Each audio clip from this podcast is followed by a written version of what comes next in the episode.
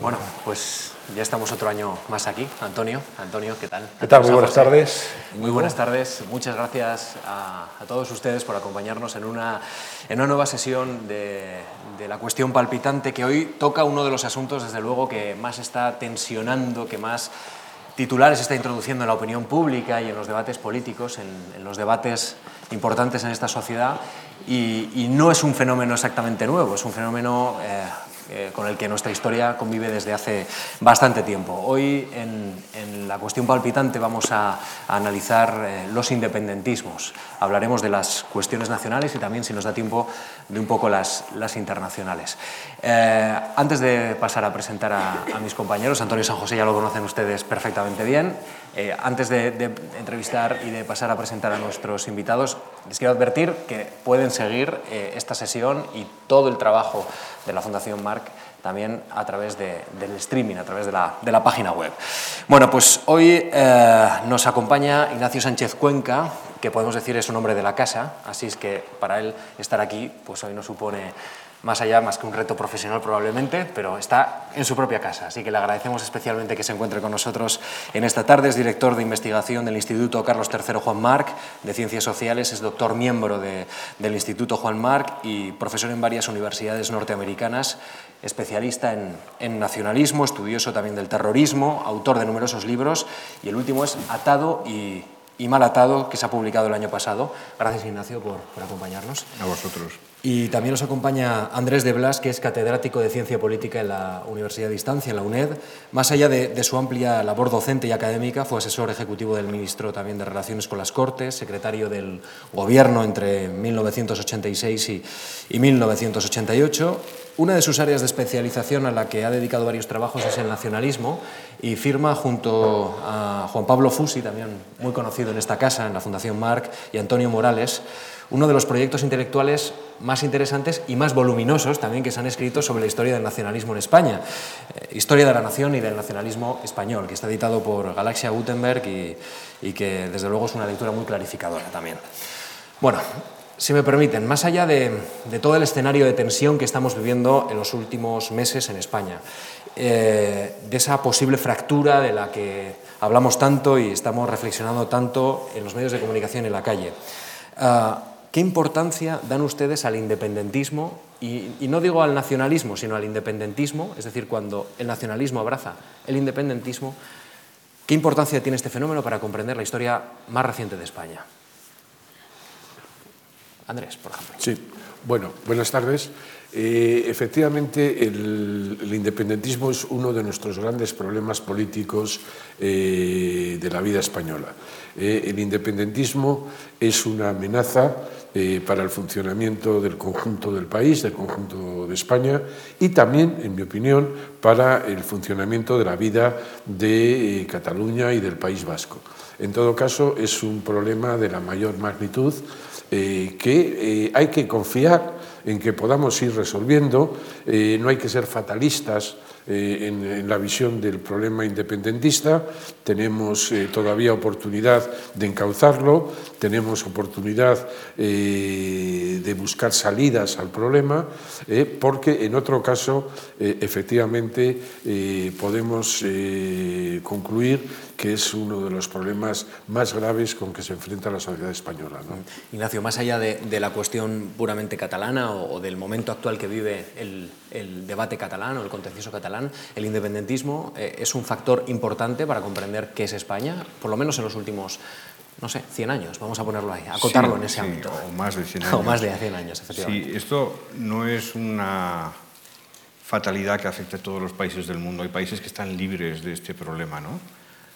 o bien porque el Estado haya conseguido asimilar a las poblaciones de todos los territorios que lo componen, o bien porque se haya producido la ruptura en algún momento. Entonces, en general los estados tienden a ser estables. Lo que sucede en España, y esto lo han señalado muchos autores, yo creo que lo explico especialmente bien Juan Linz, fallecido el año pasado, otro gran politólogo que estuvo muy ligado a esta casa, es que en España hemos tenido siempre esa tensión histórica en la que el centro no era capaz de asimilar completamente los territorios periféricos, pero los territorios periféricos no eran capaces tampoco, no tenían la fuerza suficiente para separarse del Estado. Y entonces, como hemos vivido siempre en este equilibrio inestable, la amenaza independentista siempre ha estado flotando sobre el horizonte político español. Entonces, en otros países lo que ha sucedido, digo, es que o bien se han separado los territorios periféricos y se ha conseguido la estabilidad institucional, o bien han sido totalmente asimilados. Pero esta situación inestable de España yo creo que es bastante, bastante única desde una perspectiva comparada y es lo que hace que tengamos siempre en el debate político desde hace décadas la cuestión nacional de cómo integramos territorios que tienen preferencias, tradiciones distintas a la del centro. Sí, yo, vamos, estando de acuerdo con lo que dice Pacho, eh, quizá llamaría, te llamaría un poco la atención contra una visión excesivamente agónica del problema del Estado español. El Estado español ha sido un Estado eh, bastante sólido a lo largo de la historia.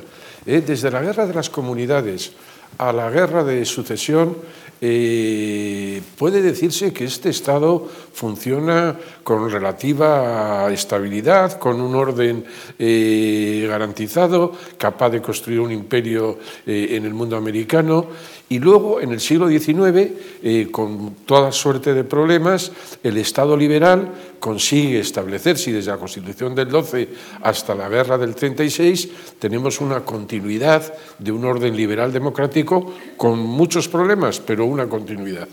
Incluso en ese contexto, eh, los movimientos nacionalistas y regionalistas que surgen en España no necesariamente eh, se plantean como movimientos independentistas. El grueso del catalanismo político es un catalanismo que intenta operar en el conjunto del Estado intenta construir la nacionalidad catalana, pero al mismo tiempo está interesado en la actuación en el conjunto de España. Ese es el discurso histórico de la Liga ¿eh? y es el que se mantiene eh, incluso en la Esquerra en los años 30. Bueno, hay un proyecto eh, más federalizable, pero no hay un cuestionamiento del Estado. Quiero decir que, en mi opinión, la crisis que vive el Estado español es una crisis más reciente. ¿eh? Es algo que debemos de, reflexionar, que es una crisis ligada al proceso de la transición política y a la vida de nuestra democracia, desde el restablecimiento, eh, desde la Constitución de 1978. Es verdad que hay muchos antecedentes, como tú señalas, pero no son antecedentes cuestionadores de la vida del Estado. ¿Eh? Son alteraciones relativamente asumibles por ese Estado. ¿no? Si algo define a nuestra sociedad en este momento, seguramente la sociedad general es la globalización. Vivimos en países que cada vez tienen en sus gobiernos además competencias más limitadas por órganos supranacionales. Aquí se decide en Bruselas buena parte de lo que nos ocurre. Tenemos eh, empresas multinacionales, estudiamos en España o fuera de España. Eh, hay una gran movilidad en este momento. Por tanto, no sé si llegamos a ser ciudadanos del mundo, pero casi mucha gente se siente así, sobre todo los más jóvenes. Quiero preguntarles, desde una perspectiva intelectual, ¿qué sentido tienen hoy, en esta sociedad globalizada, los independentismos? Yo creo que, lejos de haber un, efecto de la globalización en contra del independentismo, más bien lo favorece, por varias razones. Y de esto los economistas han trabajado mucho, cómo a medida que la globalización avanza, las economías de escala son menos interesantes. Entonces, una de las ventajas de tener un Estado grande es que tienes un mercado interior muy fuerte. Pero en la medida en que las economías van integrándose unas con otras y se hacen porosas y hay grandes flujos comerciales entre unas y otras, las, las ganancias de escala desaparecen porque tú puedes comerciar con el resto del mundo. Y de hecho lo que vemos históricamente es que desde el final de la Segunda Guerra Mundial hasta el presente el número de estados no ha dejado de crecer y cada vez son más pequeños. Entonces está la tesis sobre todo de, Alesina, el economista italiano, que defiende que en la globalización va a haber un incremento de estados pequeños, porque en la medida en que sean estados abiertos económicamente, no van a sufrir por su reducido tamaño. ¿no? Entonces, en cierto sentido, la globalización favorece que haya una mayor congruencia entre las preferencias locales y las fronteras estatales y puede haber estados más pequeños que proporcionen bienes públicos con mayor eficiencia que estados grandes. Esto es una situación bastante novedosa, porque la globalización, como sigue avanzando, no sabemos muy bien hasta dónde va a llegar, ¿no? pero en la medida en que se profundice en esa globalización, lejos de impedir la creación de nuevos estados, al revés lo hace más fácil. Es decir, el coste de oportunidad de crear un estado nuevo pequeño es más bajo hoy que hace 40 años. Y por lo tanto eso favorece procesos centrífugos en muchos estados. Y no es casualidad pues que, regiones que en Europa que jamás a lo mejor habían concebido la posibilidad de ser independientes, hoy sí lo hagan porque dicen, como no las fronteras no van a impedir el paso de bienes y servicios, vamos a poder sobrevivir en las mismas condiciones que si fuéramos un Estado grande. Entonces, a veces yo creo que se plantea como una oposición entre globalización e independentismo o, vamos a decir así, un, impulso por independencia o por mayor autonomía, pero creo que incluso se pueden realimentar. Sí. ¿Está de acuerdo? Sí, básicamente estoy de acuerdo con lo que planteas, pero en todo caso tendríamos que introducir en esa visión eh, el tema de las lealtades compartidas. Eh, como, sabemos muy bien, en, la vida del sistema democrático la, idea de lealtades compartidas es básica para entender el funcionamiento cotidiano del sistema. Eh, los ciudadanos eh, son leales a un partido político, se expresan a través de un sindicato, tienen una religión diferente y todo ello no les impide ser parte del sistema. hacen compatibles, en definitiva, sus distintas lealtades. Esto hay que trasladarlo también a la cuestión nacional.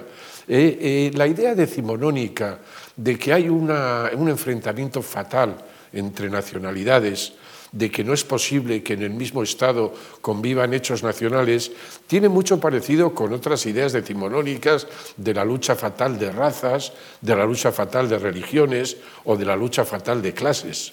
¿Eh? Contra esa idea, eh, la idea de, las lealtades compartidas lo que hace es subrayar que un ciudadano puede sentirse bretón, puede sentirse francés, puede sentirse miembro de la Unión Europea y eventualmente ciudadano del mundo sin que ello le implique un desgarro interno, sin que ello le implique una tensión en su vida. Creo que ese principio de las lealtades compartidas es fundamental en el tratamiento democrático de las cuestiones nacionales y que también incide, en definitiva, junto a la perspectiva que tú señalas, en la futura relación entre Estados que se va a plantear en, el mundo actual. El auge del independentismo en el País Vasco eh, estuvo muy marcado, desde luego, por la violencia etarra, en, digamos, en la etapa democrática, y, esto lo tiñó mm, de una cierta brusquedad que, hacía difícil que muchos ciudadanos compraran ese, mensaje. En el caso catalán estamos viendo una situación eh, contraria. Eh, estamos viendo un nacionalismo que se ha abrazado al independentismo y que, a su vez, digamos, se está mostrando como un modelo eficiente, o por lo menos está intentando dotar a su discurso de cierta eficiencia eficiencia, cómo eh, llevaría adelante un país económicamente, cómo lo intentaría, eh, que eh, se intentaría reconocer por parte de otros estados europeos. El 43,5% del, del censo, digamos, según el CIS catalán, está hoy a favor de la independencia. Es verdad que es menor todavía que los que están en contra de esa independencia.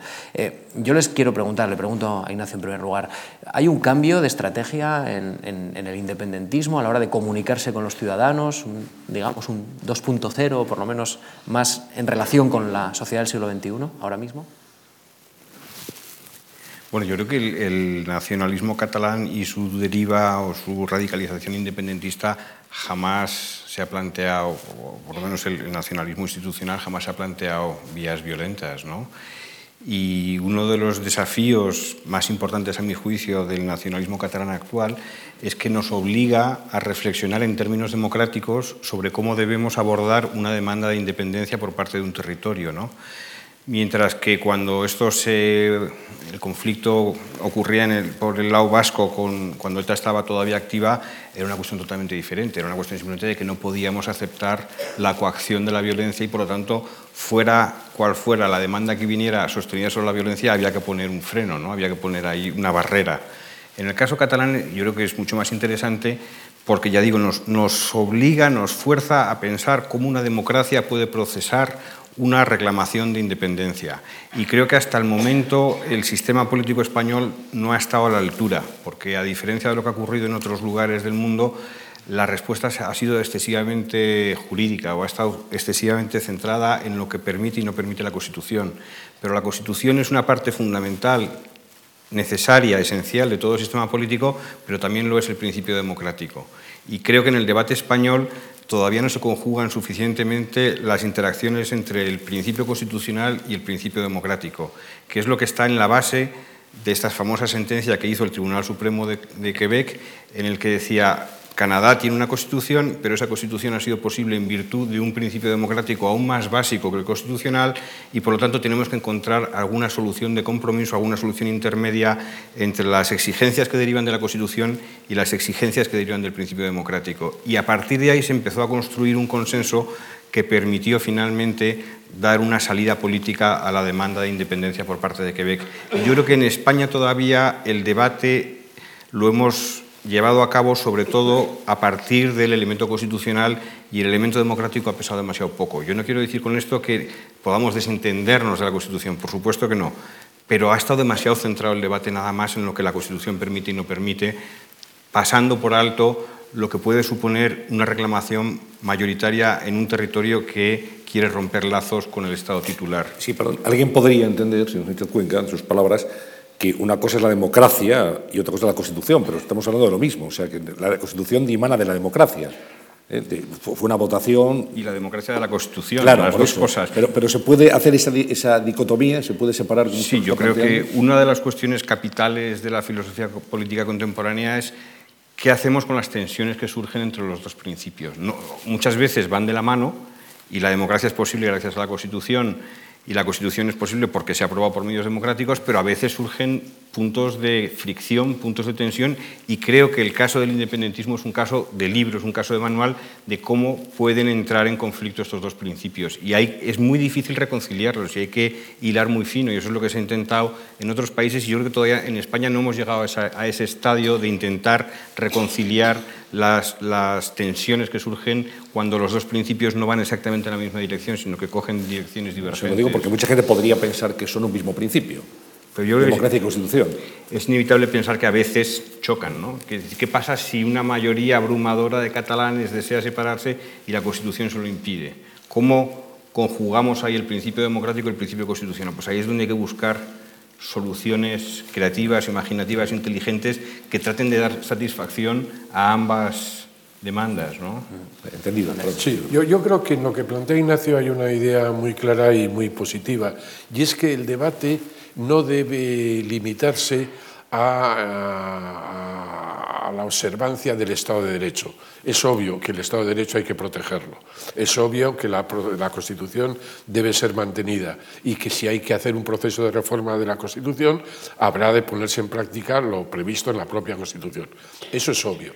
Pero el segundo momento es entrar en el fondo del debate, entrar en las razones por las que eh, cuestionamos o no vemos claro ese supuesto derecho de autodeterminación, ese derecho a la independencia que defiende un sector de la sociedad catalana. Y ahí entramos en el fondo de la cuestión, que es eh, los límites o la concepción del derecho de autodeterminación. El derecho de autodeterminación tiene dos manifestaciones, una manifestación interna, que es el derecho de los ciudadanos a formar parte de la elección de sus gobiernos y a controlarlos, y un derecho oh, externo de eh, constituirse en, una organización política ad hoc, en un Estado, si así lo desea eh, la mayoría de la población. Pero planteado así eh, ese derecho, es obvio que necesita una aclaración de cuál es el autos que puede determinarse. Eh, proclamar un principio de que cualquier colectividad de ciudadanos puede eh, determinarse y formar un Estado es un absurdo. Entonces hay que concretar quién es el autos eh, que está en condiciones de llevar a cabo la, autodeterminación. Históricamente ahí ha surgido la idea del principio de las nacionalidades la idea de que allí donde hay una nacionalidad entendida como, eh, un hecho cultural, un pueblo que ha tomado una conciencia política eh, en forma de nacionalidad, esas nacionalidades tienen derecho a constituirse en Estado. Pero incluso planteado ese límite del principio de las nacionalidades, sigue siendo una idea muy poco operativa, porque en el mundo puede haber cuatro o cinco mil lenguas que teóricamente soportaran la idea de un pueblo con singularidad cultural. Entonces, mantener un principio de que hay cuatro o cinco mil actores eh, sujetos a la posibilidad de autodeterminarse es plantear un absurdo, es plantear una idea mucho más atrevida que el derecho a la revolución eh, que se proclamaba desde algunas instancias. Es una idea que dinamita el mapa del mundo. Entonces hay que seguir avanzando en la concreción de quién es el autos que puede determinarse. Y eso nos lleva necesariamente al orden eh, internacional y a la eh, limitación, al dibujo que hace las Naciones Unidas de cuáles son los pueblos que pueden autodeterminarse. Eh, y las Naciones Unidas dejan claro que son los estados, los territorios sometidos a un régimen colonial, los que eh, en principio pueden aspirar a esa autodeterminación. Y incluso se ensancha ese horizonte no solo los pueblos sometidos a un régimen colonial, sino los pueblos sometidos a un régimen de dictadura, a un régimen de negación de los derechos y las libertades. Quiero, decir, quiero deciros, en definitiva, quiero plantear que el derecho de autodeterminación, que parece una cosa obvia, muy democrática, tiene en su práctica una complejidad eh, muy notable. ¿eh? Y para terminar, que contra ese derecho de autodeterminación, lo que yo creo que los demócratas tenemos que insistir es en que hay unos medios ordinarios, unos expedientes ordinarios para tratar los problemas nacionales. Sin llegar al principio de las nacionalidades y al derecho a autodeterminación, la democracia liberal tiene en sus manos el recurso al pluralismo cultural y político, el recurso a la tolerancia, eh, entendida en su sentido fuerte, eh, no solo de aceptar la discrepancia, sino de aceptarla como un hecho positivo para la convivencia, el principio de lealtades compartidas. Esos son los instrumentos ordinarios que desde la perspectiva liberal democrática pueden ponerse en uso para tratar las tensiones nacionales y dejar el principio de autodeterminación y el principio de las nacionalidades o el derecho de secesión para circunstancias extraordinarias, para situaciones límites, tal como está definido por el orden, por el derecho internacional. ¿no? Yo, yo estoy de acuerdo en que, bueno, no sé si estoy de acuerdo con eso, pero creo que Efectivamente, en la línea que tú apuntas, si planteamos el asunto en términos de derechos, de derecho a autodeterminación, no, avanzamos en, la solución del conflicto, porque la comunidad que quiere separarse del Estado titular va a reclamar para sí un derecho a decidir, el Estado central lo va a negar y a partir de ahí va a ser muy difícil encontrar una vía intermedia. Entonces yo creo que a veces puede ser conveniente dejar de lado el asunto de los derechos. Yo no creo que exista el derecho a autodeterminación salvo en, el ámbito internacional para las circunstancias muy específicas que acaba de señalar Andrés, pero sí creo que desde el punto de vista de la democracia tenemos que responder a una pregunta, que es, ¿qué hace una democracia si un grupo territorialmente concentrado expresa una demanda ampliamente mayoritaria de separación y todos los instrumentos que ha señalado Andrés de tolerancia, promoción del pluralismo, lealtades compartidas fallan? Es decir, ¿qué tiene que hacer la democracia si todo eso ha fallado? Creo que la solución no está en el derecho internacional, no está en el derecho a autodeterminación, pero llegados a ese punto, en el cual no estamos todavía, me temo, que decir, que aunque está muy deteriorada la relación entre el nacionalismo catalán y el resto de España, todavía no estamos en ese punto, pero si falla todo lo demás, creo que en última instancia la única solución razonable es hacer algún tipo de consulta para averiguar si realmente los representantes de Cataluña que reclaman la independencia tienen el apoyo popular que alegan. Si lo tienen, será necesario abrir negociaciones de algún tipo para tratar de buscar una solución y si no lo tienen, hay que desestimar la demanda. Pero en algún momento, si fallan todos esos otros mecanismos, creo que es inevitable plantearse seriamente la necesidad de realizar una consulta para saber qué es lo que opinan. Hablamos de un referéndum, la pregunta es, ¿quién tiene que votar en ese referéndum? ¿Tienen que votar los catalanes, o los vascos, o los escoceses, o tiene que votar todo el país? Depende, es, una primera cuestión. La, segunda, de la, segunda, muy concreta, claro, un Estado no se forma por una voluntad propia, sino porque, supongo, y ustedes me, me corregirán o me corroborarán esta tesis, sino porque los demás, porque otras naciones te conceden el estatus de Estado. Y cuando te reconocen ya eres un Estado, no es simplemente la voluntad de, de un núcleo, de un colectivo de una nacionalidad o de un, territorio. Entonces, ¿quién tiene que votar ¿Y qué hace falta para ser un Estado? Entonces, con respecto a la primera cuestión, ¿quién tiene que votar? Depende de lo que busquemos con el referéndum. Yo creo que si planteamos el referéndum o la consulta simplemente para saber qué es lo que de verdad piensan los catalanes, sin mediaciones, sin interferencias de los partidos, de los medios de comunicación, sino preguntando directamente a la gente, tendremos una fotografía fiel de qué es lo que en ese momento los catalanes están pensando. Si el resultado no es eh, claro y contundente, lo mejor es olvidarlo, porque quiere decir que la sociedad está muy dividida. Pero si por las razones históricas que sean se llega a producir una mayoría clara y abrumadora, entonces lo que nos interesa saber es si eso existe o no.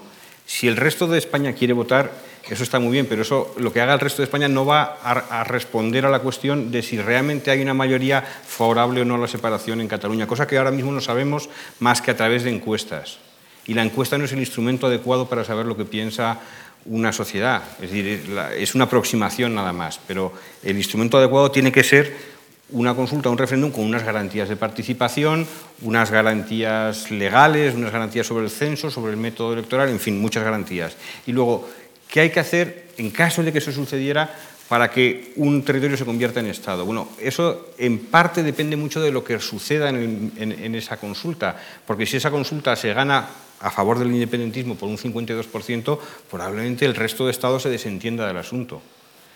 Y, de hecho eso es lo que ha pasado, aunque siempre han perdido los independentistas, los independentistas, pero eso es lo que ha pasado en Quebec y en Escocia, donde los márgenes son muy pequeños, entonces no hay una voluntad clara de separación. Cuando se han producido las separaciones históricamente a través de referéndums, siempre han ganado por más del 70% del voto. Esto es una regularidad histórica. ¿no? Entonces, si un, territorio, más del 70% de su población, quiere la independencia, es muy difícil que el resto de estados puedan negarse a reconocer esa realidad.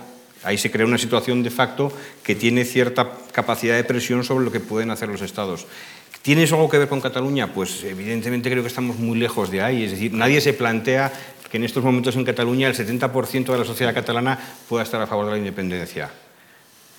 Pero creo que no se puede descartar esa vía de solución si todo lo demás falla. Pero todo lo demás, que es lo que antes ha señalado Andrés, hasta el momento, por desgracia, no se ha puesto en práctica apenas en España. Es decir, ha habido muy, poca, muy poco debate público orientado a persuadir a la sociedad catalana de que no tiene sentido embarcarse en una aventura llena de incertidumbres, incertidumbre económica, incertidumbre política, incertidumbre incluso personal, porque pueden verse cuestionadas incluso relaciones personales, si todo eso tiene sentido. Y ese debate no se ha producido en España. Andrés, Entonces nos queda mucho camino por recorrer. En su opinión, ¿quién tiene que liderar ese debate para evitar que, siga creciendo la cifra de independentistas y, lleguemos a una situación como la que hemos relatado aquí hace unos Hombre, yo creo que el conjunto de la sociedad española debe prestar su apoyo a la sociedad catalana para llevar a cabo ese debate. Yo creo que lo que plantea Ignacio tiene toda la razón. Eh, tiene razón incluso en lo que plantea como eh, horizonte final. Eh, eh, tu planteamiento es el propio del Tribunal Supremo canadiense con el tema de Quebec. bueno, si llega un momento en que reiteradamente, con mayorías claras y con preguntas claras, hay una voluntad secesionista, habrá que negociarla. Pero evidentemente, como tú mismo señalas y señalas muy bien, estamos muy lejos de esa situación. Antes de llegar a ese punto, tenemos que agotar el debate, tenemos que agotar la discusión y sobre todo tenemos que convencer a los independentistas catalanes de que tienen que poner encima de la mesa las razones en favor de esa independencia. La independencia no puede ser, como dicen los andaluces, por el gusto eh, de, yo, yo, quiero autodeterminarme por el gusto de hacerlo. No, no, no, mire usted, la autodeterminación exige argumentos. Entre otras cosas porque tiene usted enfrente un Estado histórico con 500 años de historia, tiene enfrente a una nación eh, compleja, una nación eh, con una larga historia, tiene usted enfrente a un Estado democrático y a, esos, a, esa, a esa situación tiene usted que dar argumentos serios en favor de la secesión. ¿Eh? No cabe argumentar que es que Madrid nos roba. No, mire usted, eso hay que concretarlo, eso hay que debatirlo, hay que ponerlo encima de la mesa en cifras, hay que ver cómo están las cosas. Y, como muy bien dice también Ignacio, y planteas tú, evidentemente hay que llevar ese debate a la sociedad catalana y yo creo que el conjunto de España lo que tenemos que hacer es ponernos a disposición de eh, la gente que en Cataluña quiere hacer ese debate, ayudar a realizarlo. Quizá el Gobierno deba tomar alguna iniciativa, pero más que el Gobierno, eh, la iniciativa sobre todo la tiene que tomar la sociedad civil, la tienen que tomar también los partidos políticos, la tienen que tomar eh, las fundaciones. tenemos, en definitiva, que animar un debate eh, serio, un debate de argumentos en que podamos contrastar a ese afán independentista las razones positivas en favor de la permanencia del Estado y de la permanencia de la nación española. Y es evidente que a eso no basta con hacer apelaciones al orden constitucional. ¿Eh? Andrés Ignacio, el, problema, si me permiten la expresión, es que eh, digamos, la parte nacionalista de esa sociedad civil está muy, muy movilizada. Eh, lo vemos con dos asociaciones fundamentalmente que están casi casi llevando el impulso del gobierno de, Artur Mas y la otra parte está muy desmovilizada. Evidentemente. ese es el, esa es la fotografía actual del momento. ¿Qué lectura hacen ustedes de digamos, esta fractura o ruptura dentro de la sociedad catalana, dentro de esas dos sociedades o dos grandes organizaciones que una quiere la independencia y la otra no. Yo creo que esa, la Cataluña que no quiere la independencia tendrá que movilizarse, tendrá que dar su opinión. ¿Eh? Como, en el, como, en el, País Vasco. En el País Vasco, como todos sabemos, la sociedad vasca ha sido mucho más clara eh, al respecto. ¿eh? El nacionalismo vasco ha sido siempre un nacionalismo muy radical, pero se ha enfrentado a un sector, eh, yo creo que mayoritario de la sociedad vasca, que no ha sido partidario de ese planteamiento radical. ¿eh? Y lo ha expresado eh, históricamente y todavía lo expresa hoy. Esa movilización no se ha conseguido en Cataluña, pero es de suponer y es de esperar que se termine produciendo. Y nuestra responsabilidad es animar a que, se produzca esa movilización. ¿no? Una de las ventajas que podría tener un eventual y futuro referéndum es que precisamente eh, es una apelación directa a la sociedad, si, como antes decía, sin mediadores. ¿Por qué puede ser esto importante? Porque una de las, uno de los argumentos que más se utilizan fuera de Cataluña es que el clima político está tan viciado en Cataluña, está tan sesgado a favor de las tesis independentistas, que eso hace que no se oigan con la suficiente claridad los argumentos de aquellos que no son independentistas. Entonces, sin embargo, eso no se refleja en las encuestas. Es decir, cuando se pregunta a la gente directamente en sus casas o por teléfono qué piensan al respecto, pues eh, está muy igualada la cosa.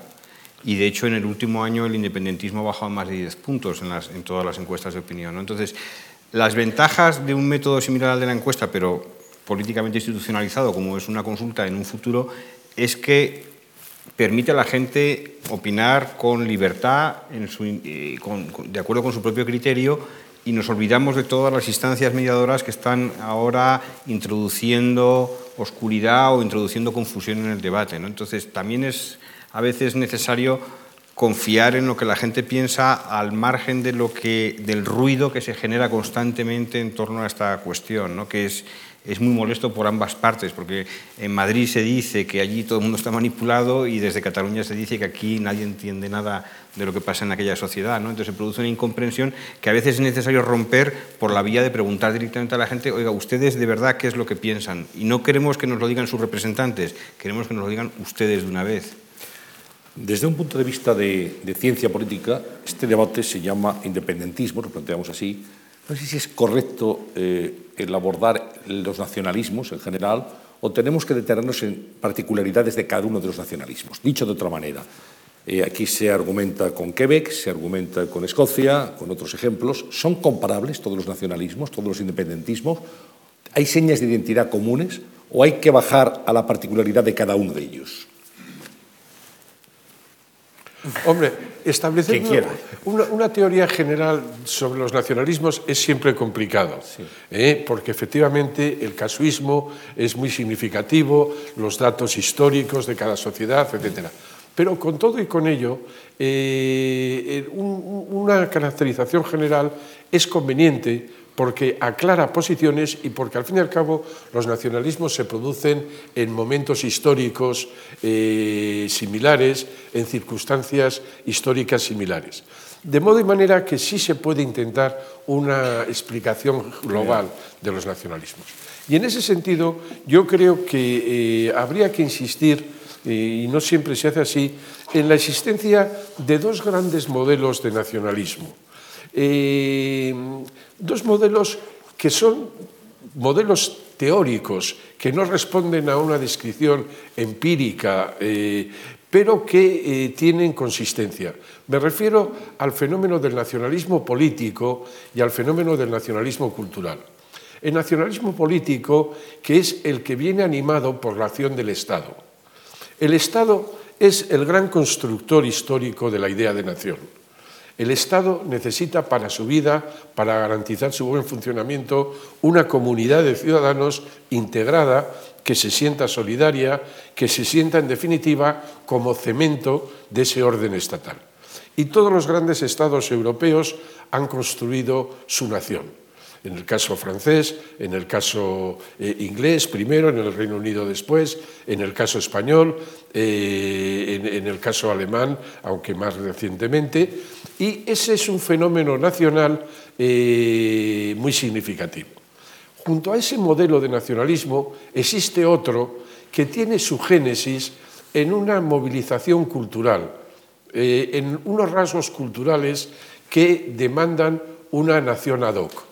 Es el modelo eh, que históricamente se genera sobre todo en la vida alemana. Eh, la nación es consecuencia de una singularidad cultural, de una singularidad lingüística, incluso de una singularidad racial. Y ese es un modelo de nacionalismo que eh, se va a generar en la vida alemana, pero que de ahí se va a extender al conjunto de la Europa central y posteriormente a otros territorios de la Europa occidental. Evidentemente, eso, eh, el, insistir en la diferencia de esos dos nacionalismos eh, tiene problemas porque en la práctica los nacionalismos políticos adoptan rasgos propios del nacionalismo cultural. Y los nacionalismos culturales, a su vez, eh, se manifiestan como nacionalismos políticos. En el caso de Quebec, eh, un nacionalismo que tendría su origen en una idea de nacionalismo cultural del idioma francés, la cultura francesa, sin embargo, es un nacionalismo que evoluciona como nacionalismo político, como nacionalismo capaz de ofrecer unos servicios públicos mejores a los ciudadanos, un estado del bienestar más desarrollado. Incluso nacionalismos políticos tan claros como el francés, tienen elementos de nacionalismo cultural y con la Revolución Francesa hay una defensa del idioma francés que desplaza eh, a los patois, que, que desplaza a los idiomas locales. En el caso del nacionalismo español, en su vertiente más conservadora, estaría la presencia del componente religioso como elemento identificador de la nación española. Es decir, se trata de dos modelos teóricos pero que, sin embargo, conviene, eh, conviene registrar que existen en la realidad europea y que hay que procurar, en definitiva, su convivencia. ¿eh?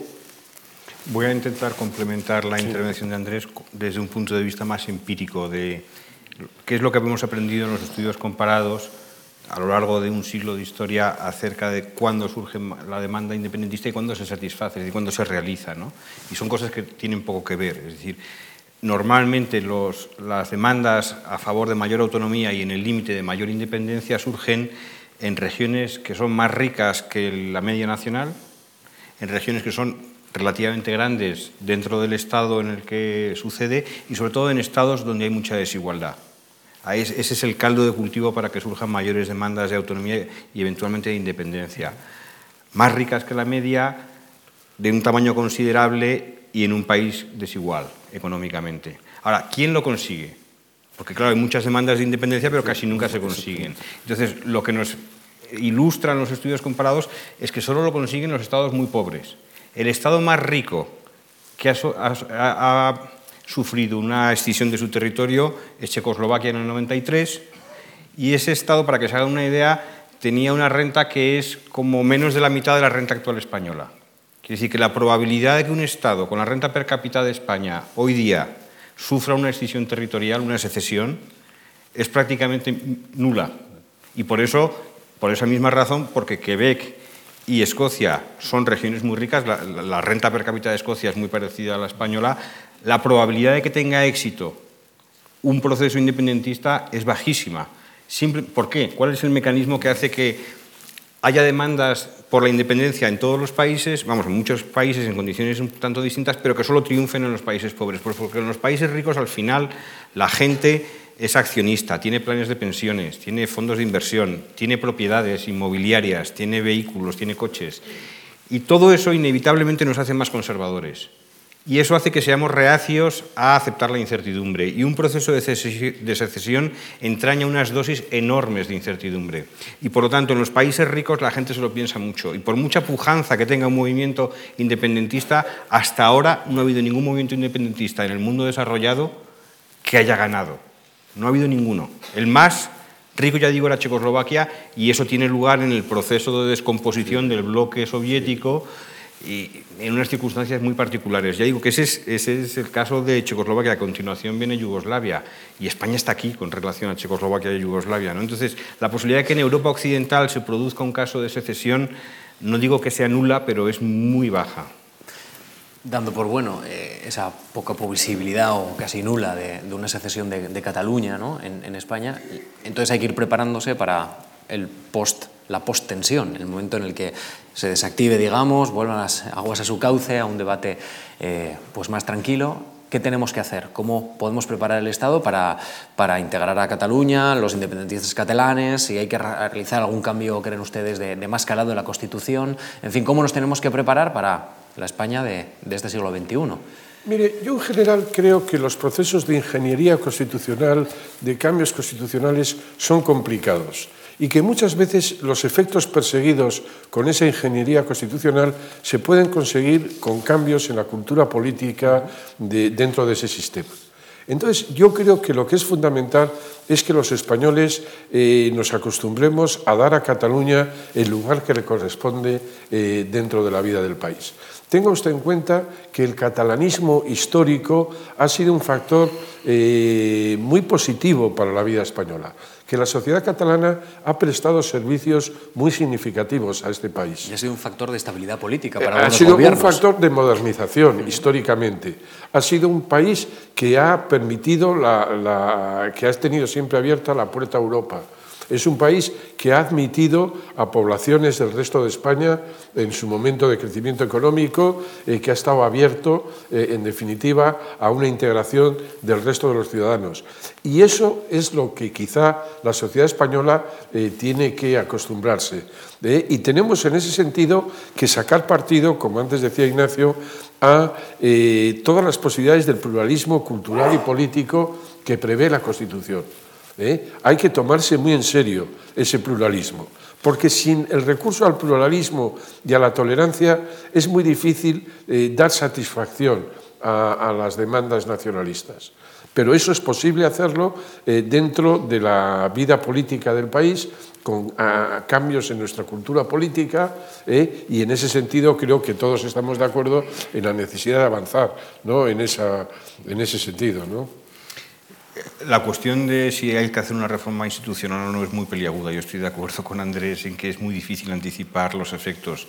Entonces, la, la, opción intermedia, que aparece claramente apoyada por una mayoría de la población catalana en todas las encuestas, es algún tipo de reforma federalizante del país. El asunto está en que a veces las reformas federales producen estabilidad o equilibrio institucional y permite que se acomoden todos los intereses territoriales en juego, pero otras veces eh, los sistemas federales lo que hacen es centrifugar aún más las demandas de ruptura.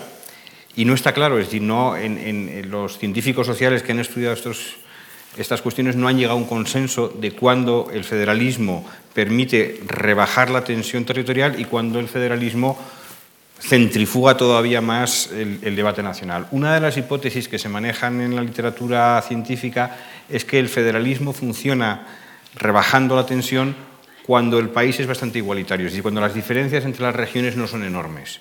Si tú introduces federalismo en un país muy, muy desigual, probablemente ahí se generen posibilidades de los más pobres de reclamar más a los más ricos y de los más ricos de querer distribuir menos hacia los pobres que hagan que el país estalle. Pero si el país es más o menos igualitario, territorialmente hablando, el federalismo no suele ser tan nocivo. El caso español en ese sentido es más bien favorable al federalismo porque las diferencias que hay en España entre regiones no son enormes y de hecho en todo el proceso democrático se han ido reduciendo. Es decir, la, diferencia que hay entre Andalucía y Cataluña es muy más pequeña de lo que era al inicio de la democracia del 78. Entonces, eso en principio pues, es un elemento que permite albergar ciertas esperanzas y ya digo, permitiría también desatascar el conflicto porque una mayoría de catalanes sí apuesta por una opción intermedia. Dicho todo esto, estoy de acuerdo con Andrés en que los experimentos institucionales muchas veces no salen como uno desea, ¿no? y hay un, hay, un elemento de, incertidumbre sobre qué va a pasar con un cambio institucional que es muy difícil de resolver, la verdad. Sí, yo quería saber si el victimismo y la búsqueda de un enemigo exterior son elementos inherentes a toda pretensión nacionalista en mayor o menor medida? Vamos, es una pregunta muy difícil porque hay tantos casos de nacionalismo en el mundo y en la historia que a veces hay veces que el victimismo es real. Es decir, hay veces que el nacionalismo surge por una situación de opresión. Que si uno piensa, por ejemplo, voy a poner un caso un poco extremo, en, en la República de Chechenia, pues eh, yo no creo que a los nacionalistas chechenos se les pueda acusar de, victimismo, de victimistas, se les podrá acusar a lo mejor de fanáticos en los medios que usan para perseguir sus fines, pero es verdad que había una situación objetiva de opresión y discriminación, ¿no? O si uno piensa en la minoría tamil en Sri Lanka, pues también, o sea, hay muchas situaciones en el casos mundo, están claros. Pero son la mayoría, son la mayoría. ¿Y en nosotros? Hay que pensar que del 75, del 100% de conflictos violentos que ha habido en, en el siglo XX, el 75% de ellos tiene que ver con la cuestión territorial, tanto de guerras civiles como de guerras entre estados. Es una cifra muy grande, muy elevada, que ha calculado Andreas Wimmer, un, especialista en esta cuestión, indica que, la ideología, entendida como problema distributivo entre ricos y pobres, produce mucho menos violencia que el conflicto territorial. ¿no? Entonces, el nacionalismo muchas veces surge en respuesta a condiciones de partida que son muy injustas para ciertas minorías. ¿no? Lo que sucede es que en, sociedades desarrolladas o en, en el mundo occidental esas situaciones no se dan. Y ahí es donde sí se habla con más razón de victimismo.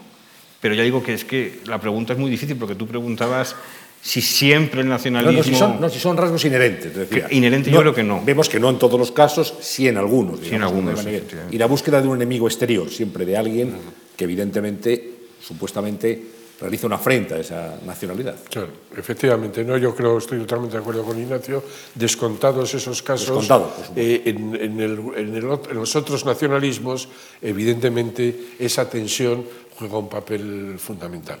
Eh, la idea del enemigo exterior eh, ha sido sustancial en la formación del grueso de los nacionalismos europeos eh, y, por supuesto, lo sigue siendo hoy en el grueso de los nacionalismos periféricos de la Europa occidental en el caso escocés, en el caso catalán, en el caso vasco, efectivamente.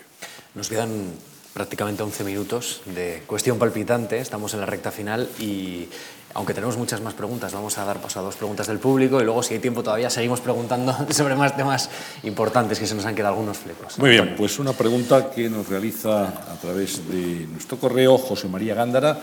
Dice, en mi modesta opinión, este problema de los independentismos surgió en el siglo XIX, que con tres guerras civiles, más la de 1936, dejaron demasiadas cicatrices aún sin curar. El experto es Andrés. Yo sobre este asunto me cuesta mucho opinar. No, yo, no creo que... Yo he señalado antes que la radicalización de los nacionalismos en España es eh, relativamente tardía, es desde el momento de la transición a hoy. Eh, que antes, claro que ha habido nacionalismos periféricos en España, pero con un signo diferente. Eh, el nacionalismo, el catalanismo político no ha sido un movimiento independentista en su, en su gran mayoría hasta época muy reciente, yo me atrevería a decir hasta el post-puyolismo. ¿eh? El propio Puyol mantuvo criterios que no le equiparan al independentismo. En el caso del nacionalismo vasco es verdad que es más radical. El nacionalismo sabiniano tiene una propensión favorable a la secesión, pero en compensación a ese carácter más radical es un nacionalismo con menor implantación en el País Vasco. Es un nacionalismo que tiene que convivir con otros dos tercios de la población que se expresa, uno, a través de los partidos eh, monárquicos, de los partidos de, la situación de la restauración, los partidos eh, liberal y conservador, y otro, eh, el tercio republicano socialista. y en ese contexto se configura esa política triangular que caracteriza al País Vasco hasta la guerra civil. Entonces, la guerra civil española, yo no creo, desde luego, no es un conflicto nacional eh, la guerra civil española del 36 es un conflicto eh, más de altar y trono eh, que un conflicto de naciones. En, en, la guerra civil no se enfrenta Castilla al País Vasco y a Cataluña. En el País Vasco hay una división interna que hace que desde el planteamiento nacionalista Navarra en su conjunto y Álava manifiestan su claro apoyo al bando nacional y en el caso eh, catalán las cosas también son complicadas. La derecha catalanista apoya de alguna manera al régimen de Franco. Es decir, no se puede plantear, como se ha intentado eh, en la posguerra, hacer de la guerra civil del 36 una guerra nacional que enfrenta a, España con las eh, eh, irredentas. ¿no? Muy bien, otra pregunta, José Manuel de Lucas García, plantea, dice, ¿no consideran que uno de los, nuestros grandes problemas es la renuncia al conocimiento veraz de nuestra historia, lo que da pie a la manipulación interesada de las partes? ¿Qué responsabilidad pueden tener los intelectuales en no generar corrientes de opinión basadas en la verdad? Bueno, es una pregunta un poco complicada porque tiene muchas dimensiones. Pero yo creo que esto es uno de los vicios del debate en España sobre la cuestión nacional, es la excesiva dependencia sobre la cuestión histórica. Es decir, para poder defender la independencia o para poder rechazar la independencia de un territorio no hace falta tener un conocimiento exhaustivo de la historia de un país, es decir, es independiente esa cuestión. Es decir, uno puede, por los motivos que sea, considerar que ha llegado el momento en que ya no quiere seguir siendo español.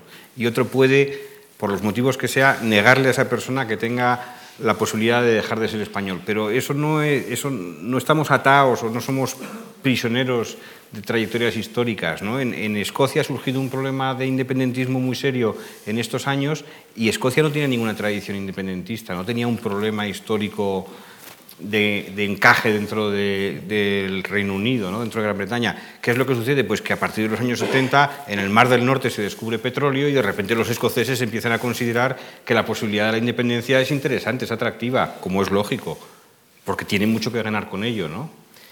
Y eso depende de la historia anterior. ¿Qué más da que Escocia haya estado no sé cuántos siglos integrados y ahora de repente tiene unos atractivos futuros que le hace pensar que la independencia puede ser algo atractivo para ellos? Pues creo que, la historia no debe ser el criterio con el cual se diriman conflictos políticos contemporáneos en las sociedades democráticas. la última cuestión hace referencia al idioma. Pregunta Luisa Pérez González. Dice, ¿por qué se empeñan los nacionalistas, los independentistas, en utilizar los idiomas como fronteras? Sí, efectivamente, eh, los nacionalistas tienen un problema que es la reclamación del pluralismo en el conjunto del Estado y la negación de ese pluralismo en el, seno de sus propias comunidades autónomas. No se puede defender que España es un Estado plurinacional eh, un Estado compuesto, etcétera, etcétera, y a continuación decir que en Cataluña el catalán es la única lengua que vehicula la sociedad catalana.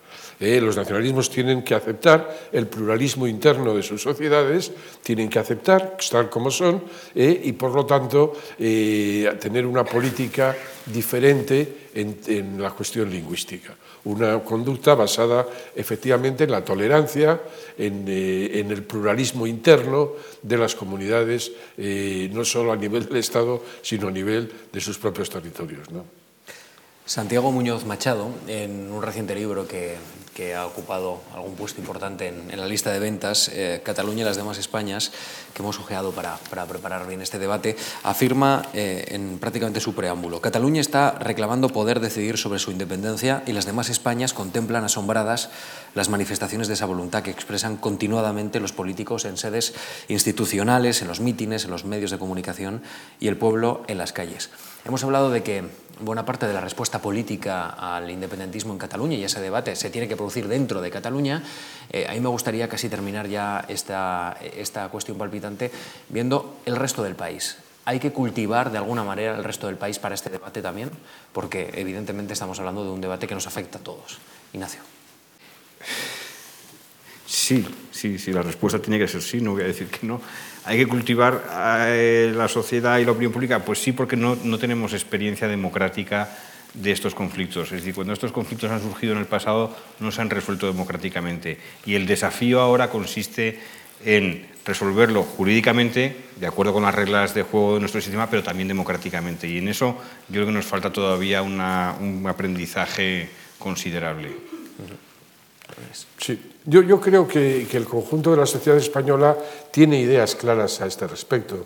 Eh, yo creo, contra lo que a veces se, manifiesta, yo creo en la solidez de la nación española. Eh, creo que a veces nos olvidamos de que esta es una sociedad estructurada, con, consciente de pertenecer a una comunidad histórica, eh, con conciencia de los lazos de todo orden que, que, le unen, y creo que esa sociedad sabe lo que se juega en este tema. ¿Eh? pero en todo caso, como dice Ignacio, no está de más que esa sociedad también acepte los instrumentos democráticos, eh, acepte, en definitiva, una visión eh, tolerante y plural del problema que nos ocupa. ¿no? Sí, pues ya casi para terminar, hay muchos términos que quizá mueven a la confusión de algunas personas que no estén muy versadas en el asunto. Federalismo, nacionalismo, independentismo, a veces se confunden. Se habla de un federalismo que no es independentismo o de un nacionalismo que no lo es. Antes decía Íñigo, es verdad, un nacionalismo que puede abrazar el independentismo o no. Entonces, quizás sería bueno delimitar los campos para que tengamos, cuando salgamos de aquí, las ideas un poco más claras al respecto. Bueno, Andrés hizo un diccionario de nacionalismo, o sea que él puede... Es que si nos metemos en la discusión teórica, esto se alarga una hora más. No, pero bueno, con y yo creo que él que hizo el diccionario... de síntesis, estamos seguros no, que lo El federalismo eh, podríamos caracterizarlo como un régimen de reparto territorial del poder. ¿eh? En definitiva, que no solo existe un gobierno central, sino que existen también unos gobiernos locales eh, que comparten poder y que tienen una, una instancia judicial que resuelve los conflictos eh, que se plantean en la práctica. De alguna manera, como tú planteas, es el Estado autonómico español. Yo, se habla Estado, de Alemania siempre, pero habría que hablar de España El Estado también, autonómico español es una manifestación federal. de federal. No plena, porque tiene elementos sí. eh, que no ha desarrollado, tiene irregularidades como el Senado, etcétera, pero el, el espíritu de la organización responde a ese modelo federal eh, que tú planteas. ¿Nacionalismo?